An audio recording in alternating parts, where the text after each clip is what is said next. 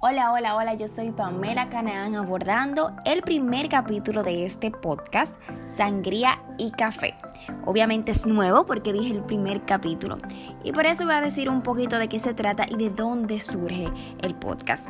Pero lo primero es que yo tengo 21 años de edad y estoy en término de mi carrera comunicación social.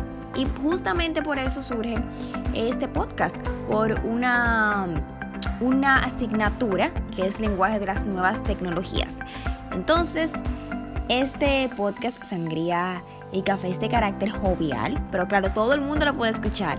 Y vamos a compartir temas de los dramas de nuestra generación.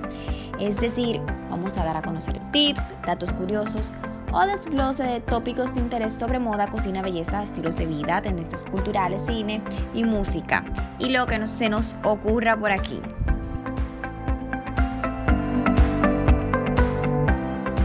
Hoy en nuestra primera edición de Sangría y Café, bueno y por si no lo dije antes, ¿por qué Sangría y Café? Me imagino que muchos o los que me escuchan se lo estarán preguntando.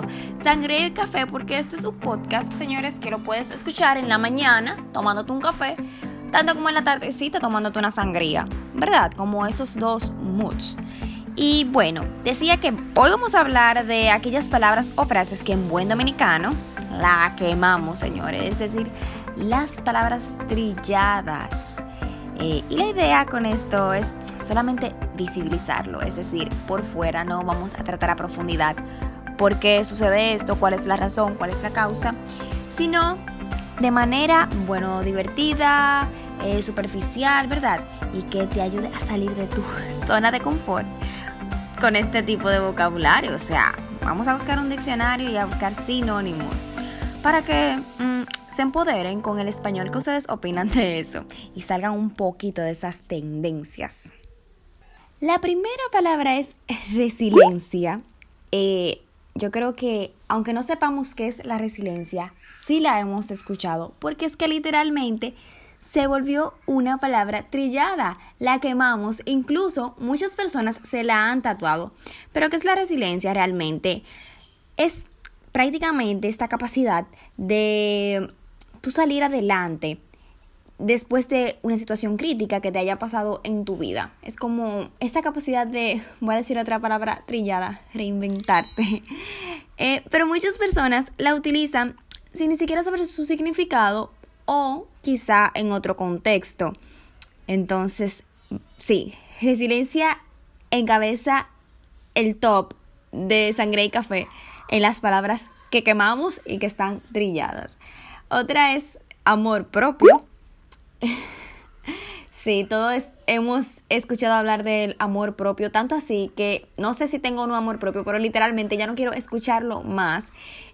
Sí, es verdad, todos debemos tener amor propio, es muy importante para, no sé, eh, mantener una inteligencia emocional con nuestras vidas, pero es que principalmente todos los influencers hablan del amor propio. Entonces sí, yo espero que todo lo que hablen del amor propio, pues lo practiquen. Ya así con la siguiente tengo algo personal y es con mujer empoderada. Y entiendo la historia, soy mujer, entiendo eh, la historia de, de lo que ha pasado a la mujer, de, del trato inferior que se le ha dado a través de todos los años, pero mujer empoderada, o sea, ya por favor, yo creo que que sí, que ya sabemos que podemos tener control de nuestras vidas, podemos tener poder y capaz, capacidad de decisión. Eh, no sé, o sea, lo que dije en el principio, estas palabras simplemente lo estamos haciendo en forma de diversión eh, para que sí refresque que son palabras que están ya literalmente trilladas y literalmente es una de ellas también. Yo sí digo muchas palabras que ya estamos tan quemadas. Y pues sí, para mí Mujer Empoderada, para mí encabeza el top 1. Otra es webinar, que desde la cuarentena yo creo que no dejamos de verla ni escucharla ni por un día. Zona de confort, no se puede quedar. Y tóxico. Tóxico, yo sé que está, que es una palabra que está bastante utilizada, pero yo nunca la voy a dejar de usar, creo. Me encanta todo tóxico, el novio tóxico, el ex tóxico, la amiga tóxica. Esto básicamente es para nombrar algo o alguien que no hace como un bien en tu vida eh, actúa de, una manera, así mismo, como lo dice, tóxica, no, no, no muy buena. Otra es emprendedor y reinventarse, que vienen por la misma área más o menos y que se ha utilizado bastante con esta transformación de la forma de trabajar después de la pandemia. Y por último, multitasking.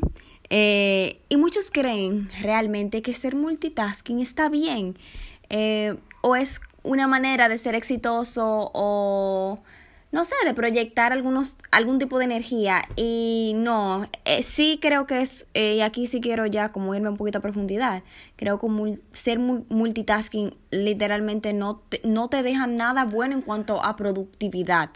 Al contrario, es, es el, es básicamente lo, lo contrario, ¿verdad? El antónimo a ser productivo sería ser multitasking, pero si ya quieren como investigar un poquito más a fondo, es bueno eh, que se lean un libro de esto o que investiguen en internet. Y bueno, estas, este ha sido básicamente nuestro top de, de bases, de, de, de palabras trilladas, es lo correcto. Para no abundar mucho el podcast, ahora vamos a presentar una sorpresa y es una nota Quiero decir que esta nota se presentó en ¿Qué nota? Es un programa de radio. Eh, yo soy la voz de, de, esa nota, pero fue editada por la productora Dolly García, entonces le doy los créditos. Y la vamos a poner porque me lo encuentro muy interesante y también muy divertida. Vamos a escucharla.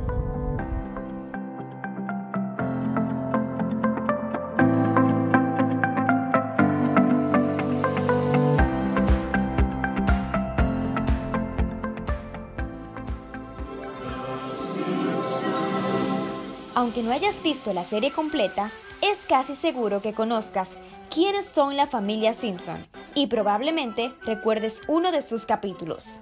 Sin dejar a un lado las situaciones satíricas que lo caracterizan como programa, Los Simpson es una de las series más populares de todo el mundo, pero no solo por lo mencionado anteriormente, sino porque en muchos de sus diálogos predijeron sucesos que están pasando hoy día. ¿De verdad nos estaban diciendo lo que pasaría en el futuro? Uno de esos vaticinios, o quizá coincidencias, que ha dado mucho de qué hablar fue la elección como presidente de los Estados Unidos de Donald Trump. Como saben, heredamos un déficit en el presupuesto del presidente Trump. ¿Qué tan grave es, secretario Van Hatten? En el episodio No tienes que vivir como un árbitro, emitido en marzo del 2014, Alemania y Brasil disputan en la final del Mundial, siendo Brasil el país que sufriría una fuerte derrota. Jamás vi a los brasileños tan deprimidos. Salida. Unos meses más tarde, en la realidad, la selección alemana ganó el Mundial.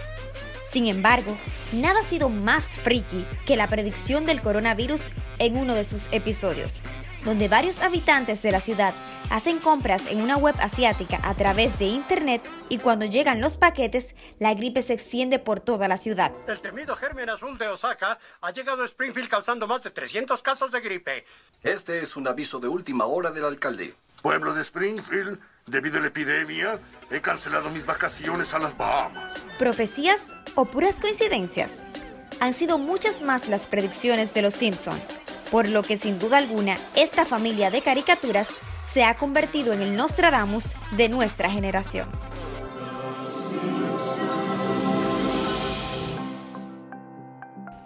Gracias de verdad por quedarse hasta el final de Sangría y Café en este primer capítulo de este podcast. De verdad me siento sumamente agradecida y espero que puedan escuchar los próximos que vendrán.